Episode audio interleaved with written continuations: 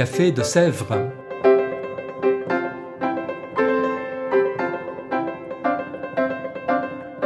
Au Café de Sèvres, on discute philosophie et théologie.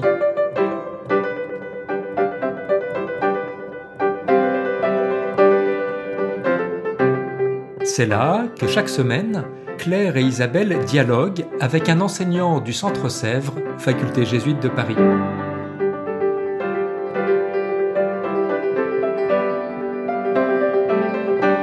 L'émission d'aujourd'hui est animée par Isabelle de la Garandrie.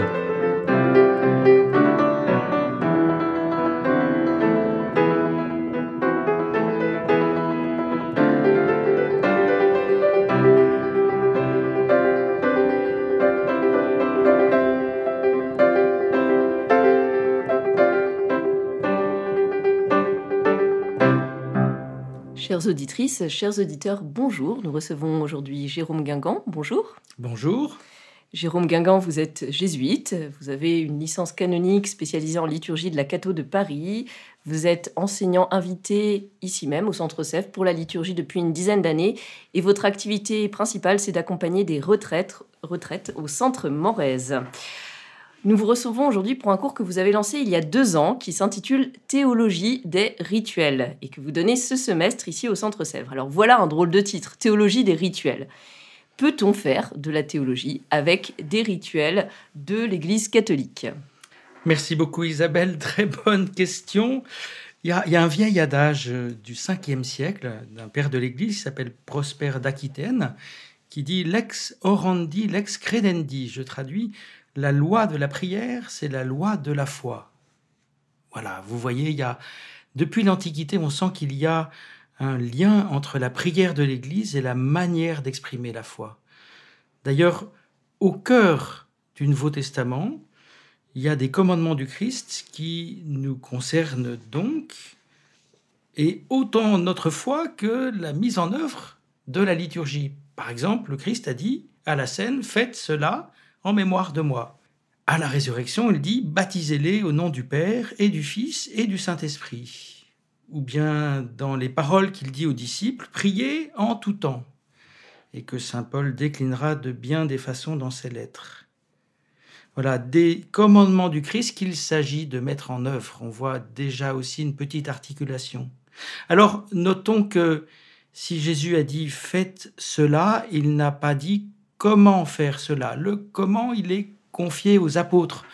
On pourrait regarder la première lettre aux Corinthiens de Saint Paul, par exemple le chapitre 11, versets 10 à 29, quand il dispute la communauté de Corinthe en leur disant ⁇ Ce n'est plus le repas du Seigneur que vous prenez ⁇ Il y a deux raisons qui font que ce n'est plus le repas du Seigneur, ce n'est plus la messe que vous célébrez, si je traduisais dans des mots d'aujourd'hui, D'abord, il n'y a pas la charité en acte au sein de la communauté, et ils ne reprennent pas les paroles, la manière de faire que Saint Paul a transmise au nom de la tradition.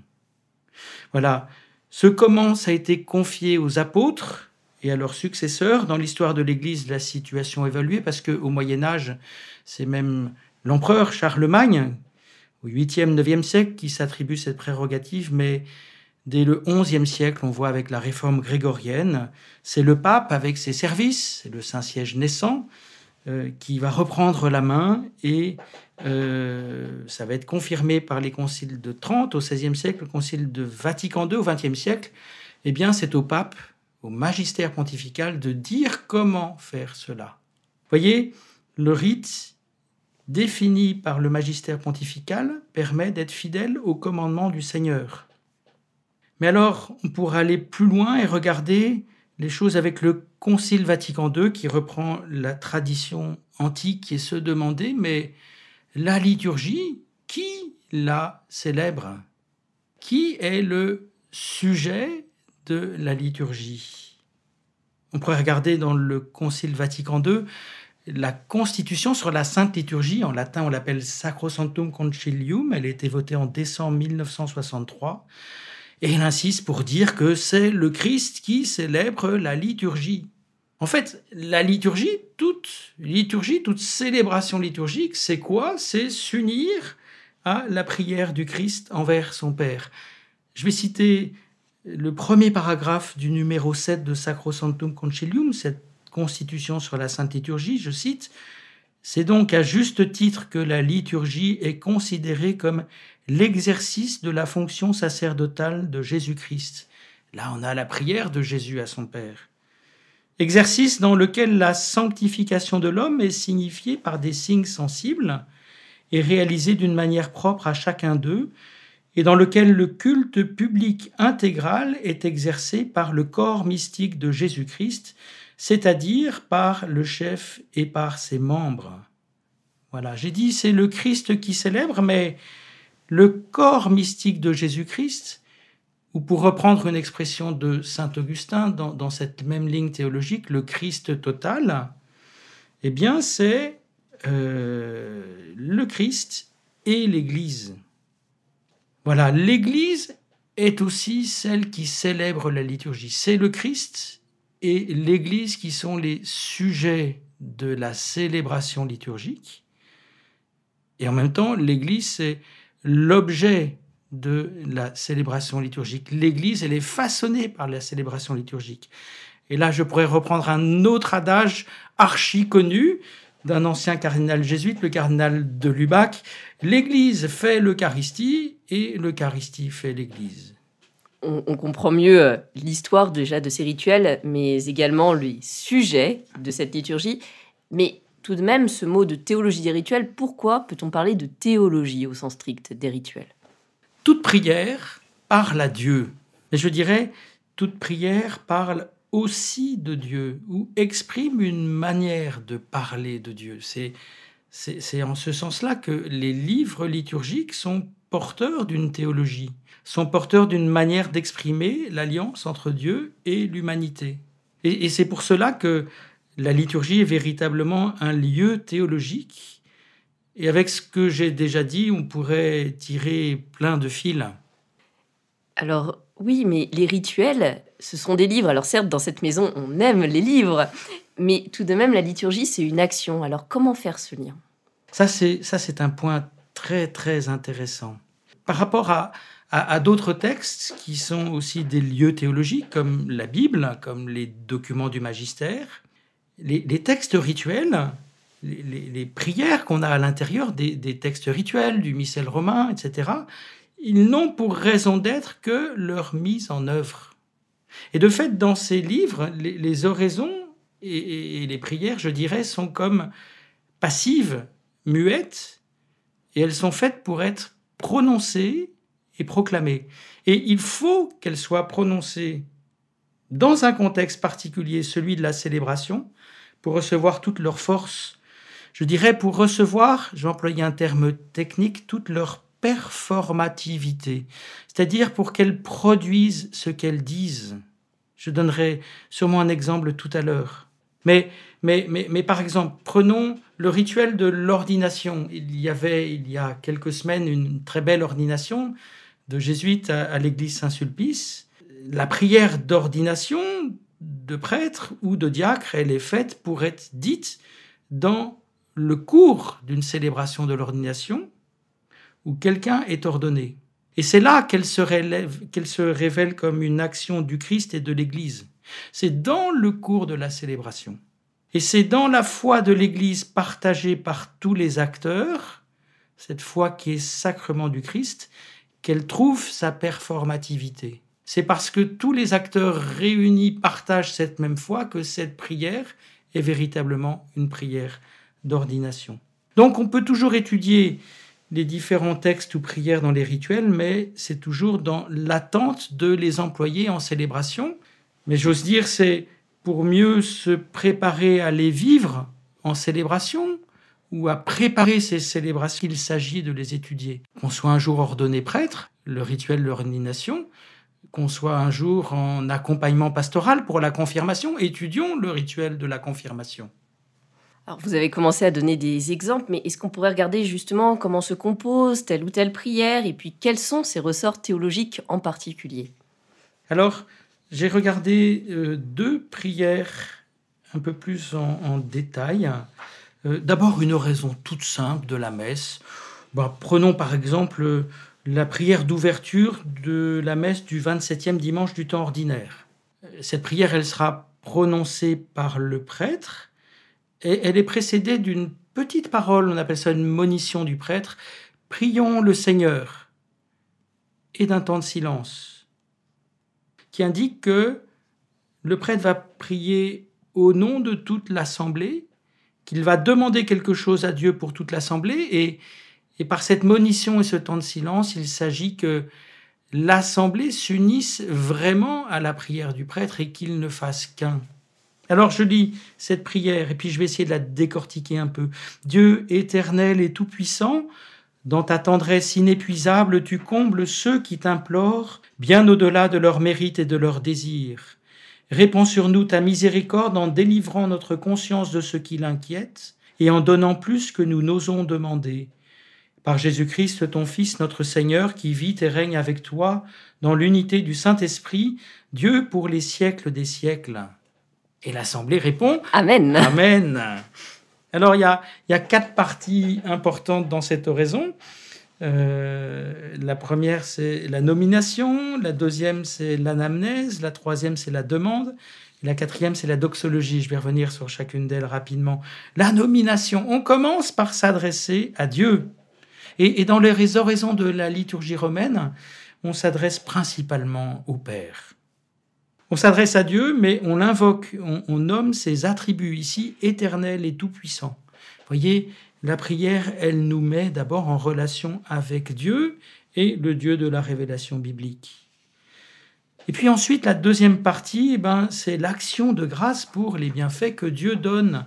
Je cite ici, dans ta tendresse inépuisable, tu combles ceux qui t'implorent bien au-delà de leurs mérites et de leurs désirs on, on, rend grâce à Dieu pour ses bienfaits, mais en même temps, c'est une forme d'anamnèse qui est dite à Dieu. Souviens-toi, Seigneur, de ce que tu as fait ou de ce que tu fais.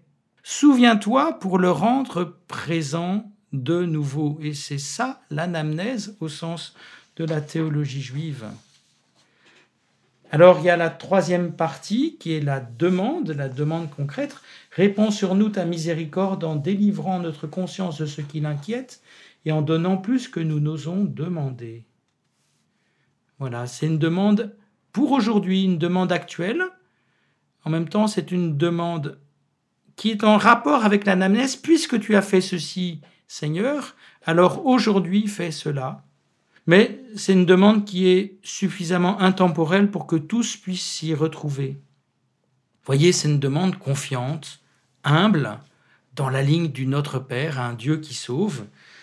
C'est une demande qui exprime aussi que l'être humain est impuissant à vivre sans l'action de Dieu. Et puis, je pense, c'est une réponse au désir de Dieu qui veut combler l'être humain dans sa bonté.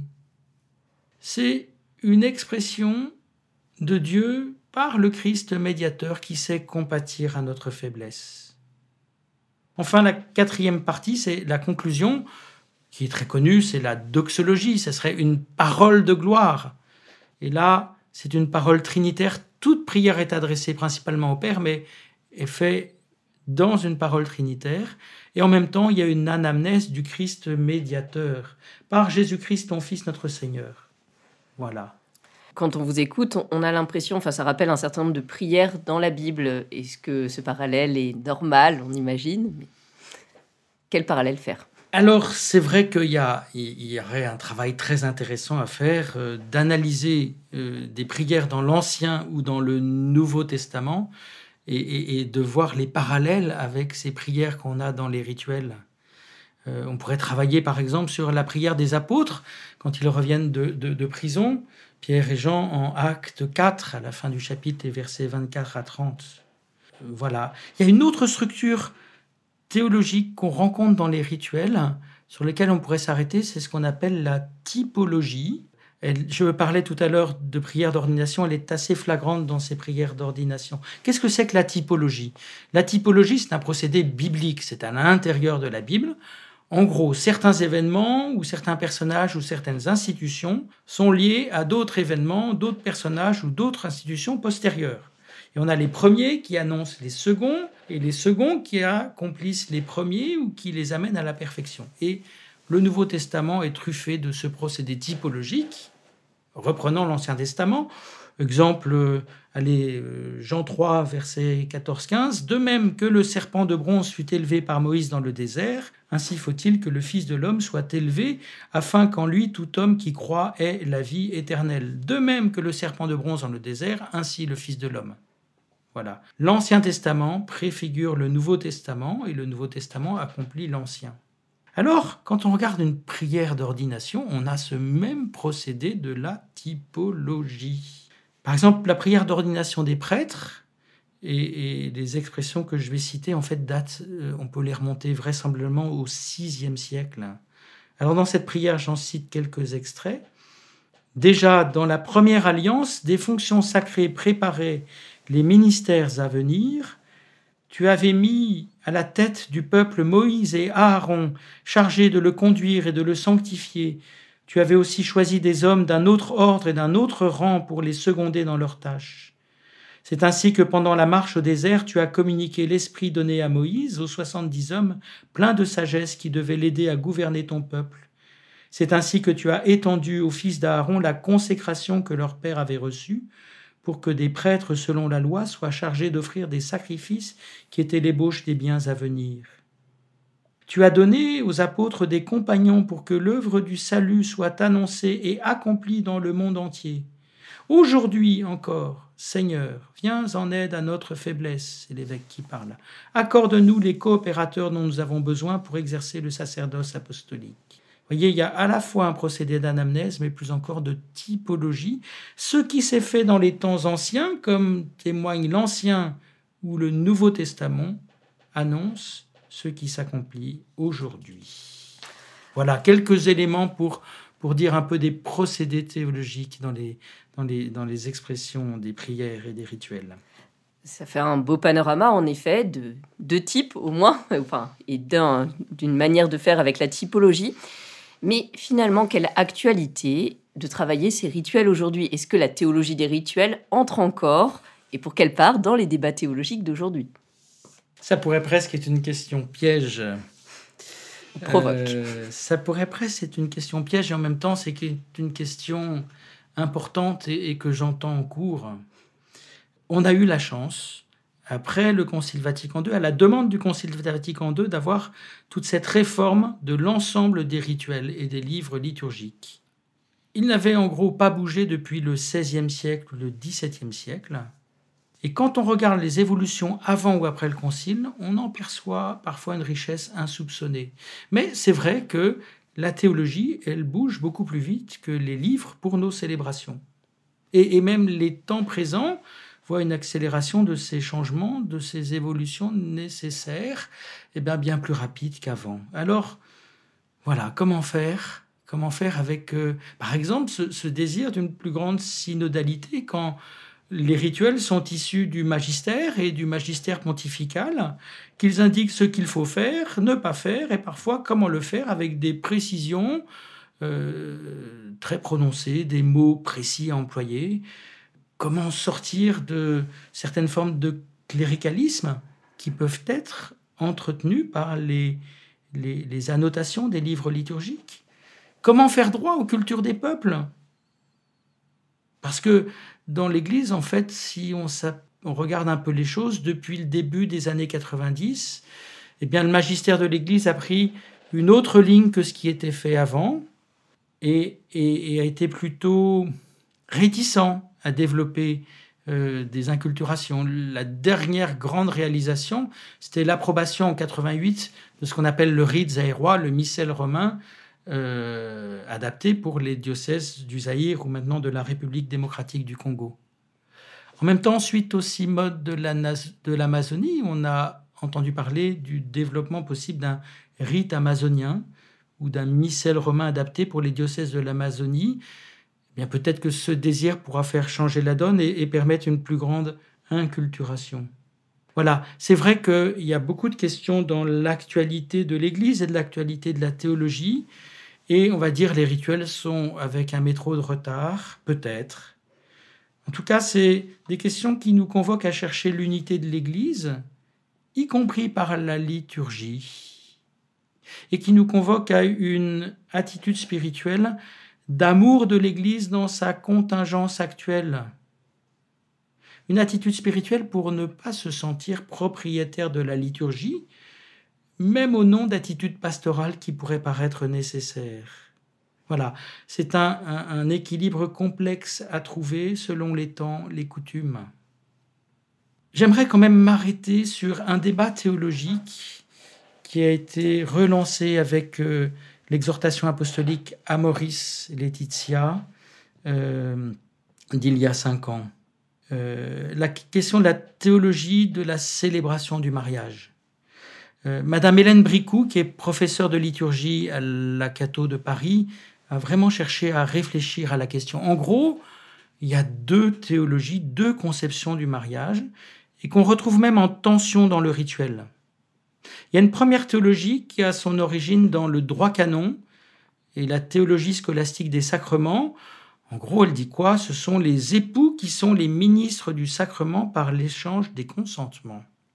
Puis il y a une deuxième théologie qui a plus son origine dans la liturgie et la pneumatologie. C'est le prêtre qui est ministre du sacrement par la bénédiction nuptiale qu'il donne. Voilà, deux théologies. Et il faut savoir que dans le rituel actuel du mariage, qui est la deuxième version depuis la réforme des années 70, dans cette deuxième édition, on a rajouté des paroles épiclétiques, c'est-à-dire des paroles d'appel de l'Esprit Saint dans chacune des bénédictions nuptiales, pour montrer l'importance de cet appel de l'Esprit par le prêtre. Alors c'est vrai, depuis le XIXe siècle, c'est la première théologie qui a pris le dessus, c'est-à-dire celle qui vient du droit canon de la théologie scolastique. Et c'est par exemple ce qu'on trouve dans le catéchisme de l'Église catholique pour parler du mariage. Mais les liturgies orientales font autrement. Les liturgies orientales ont aussi cette importance de la bénédiction nuptiale et de l'appel de l'Esprit Saint qu'on a repris dans les dernières éditions du rituel. Je vous cite le pape François dans le numéro 75 de l'exhortation à Maurice Laetitia. Je le cite, De toute manière, nous avons besoin de réfléchir davantage sur l'action divine dans le rite nuptial, qui est bien mise en exergue dans les églises orientales, par l'accent placé sur l'importance de la bénédiction sur ceux qui contractent le mariage en signe du don de l'Esprit. Voyez, la deuxième théologie qui fait droit davantage à la vie de l'Esprit Saint et à l'appel de l'Esprit Saint sur les nouveaux mariés, cette vie de l'Esprit Saint qui se déploie dans le couple, cette deuxième théologie, elle n'est pas basée comme la première sur le mariage naturel qui pour des baptisés est consacré par le Christ comme sacrement. La première théologie, elle met l'accent sur le contrat. La deuxième théologie, elle met l'accent sur le don de l'Esprit Saint, sur le chemin vers la sainteté et elle pourrait prendre en compte les échecs sur ce chemin. On sent ici, et le pape François a pointé la chose, dans le rituel, on pourrait déployer une théologie qui permet de dépasser les apories actuelles. Voilà, c'est un débat passionnant. Il ne s'agit pas d'opposer liturgie et droit canon, ou même théologie scolastique des sacrements, mais de voir comment, dans le contexte actuel, la liturgie peut être source d'avancées pastorales et théologiques pour continuer à réfléchir. Il y aurait sans doute encore beaucoup à dire sur le mariage ou sur euh, les rituels d'autres sacrements. Mais nous approchons de la fin de ce podcast, alors auriez-vous pour nos auditeurs un mot de la fin, une question de la fin? Euh, au tout début de ce podcast, j'ai cité un, adage d'un père de l'Église, Prosper d'Aquitaine. On est au 5e siècle. Il était secrétaire du pape et il disait lex orandi, lex credendi. La loi de la prière, c'est la loi de la foi. Et il exprimait ce rapport entre liturgie et théologie. Voilà. Il y a, il y a tout un pan qu'il faudrait développer aussi pour parler de la théologie de la liturgie et du rapport entre liturgie et théologie, c'est le rapport entre la Bible et la liturgie. Mais si, si je reprends ce, cet adage de Prosper d'Aquitaine, Euh, je pourrais citer ici une étude très intéressante qui a été faite par Paul de Klerk, euh, un prêtre euh, belge, professeur émérite de liturgie à l'Institut catholique de Paris. Et dans cette étude, il apparaît en fait que cet adage a été employé pour contrer des pélagiens et pour justifier la théologie de l'Église en prenant appui et exemple sur sa liturgie. Voilà, c'est un argument de persuasion théologique et qui dit ce qui est premier, c'est la loi de la prière et en conséquence, c'est la loi de la foi. A contrario, ce même adage a été employé dans l'autre sens, par exemple par Pie XII dans son encyclique sur la liturgie en 1947, Mediator Dei, c'était la première fois qu'un pape écrivait une encyclique sur la liturgie. Il va dire, je cite en latin, je traduirai après, lex credendi legem statuat supplicandi, que la règle de la croyance fixe la règle de la prière. Vous voyez, là, ce qui est premier, c'est c'est la foi, la règle de la foi qui va fixer la règle de la prière. Alors, je dirais, et c'est ce que je cherche à développer dans ce cours, plutôt qu'une opposition de chercher ce qui est premier, il faut chercher une dialectique entre ces deux lois, entre ces deux lex. Et on pourrait même mettre un troisième terme dans cette dialectique qui est la pastorale qui a sa loi propre, sa lex propre. Liturgie, théologie s'entrecroisent et en même temps, l'un et l'autre ne sont pas de même nature, ils ne pointent pas vers la même chose. La liturgie, elle pointe vers l'expérience d'un rapport à Dieu. La théologie, elle pointe du côté d'une réflexion rationnelle pour prendre en compte la foi.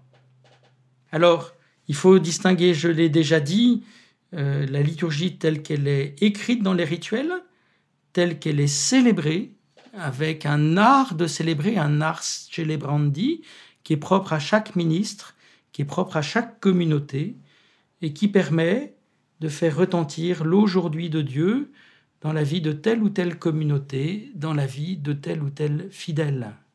Merci beaucoup, Jérôme Gagan. Chères auditrices, chers auditeurs, à bientôt pour un nouvel épisode du Café de Sèvres. Au revoir.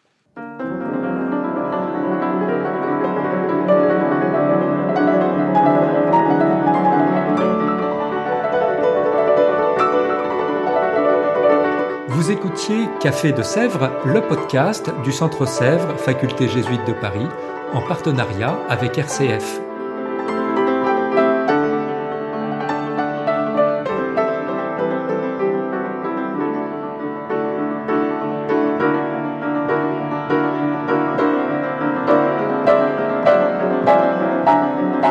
Pour ne rater aucun épisode, abonnez-vous sur votre application préférée. Spotify, Deezer, Apple Podcast ou Google Podcast.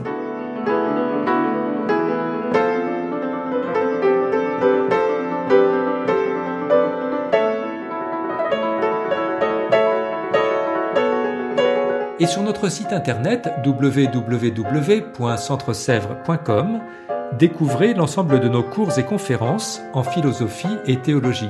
À bientôt!